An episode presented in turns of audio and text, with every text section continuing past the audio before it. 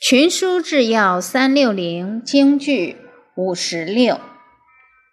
孔子曰：“众好之，必察焉；众恶之，必察焉。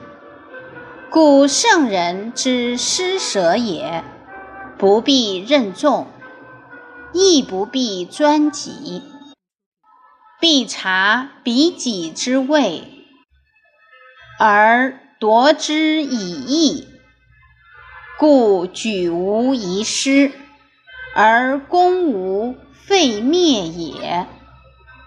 卷四十四《潜夫论》白话解释：孔子说，众人都喜欢他，一定要仔细考察详情；众人都厌恶他。一定要仔细考察详情。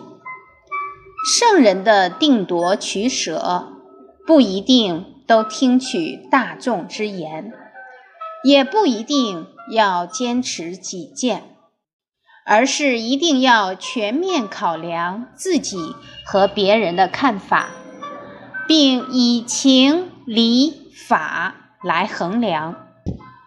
所以。选拔贤才时没有遗漏，政事就不会败坏丧亡。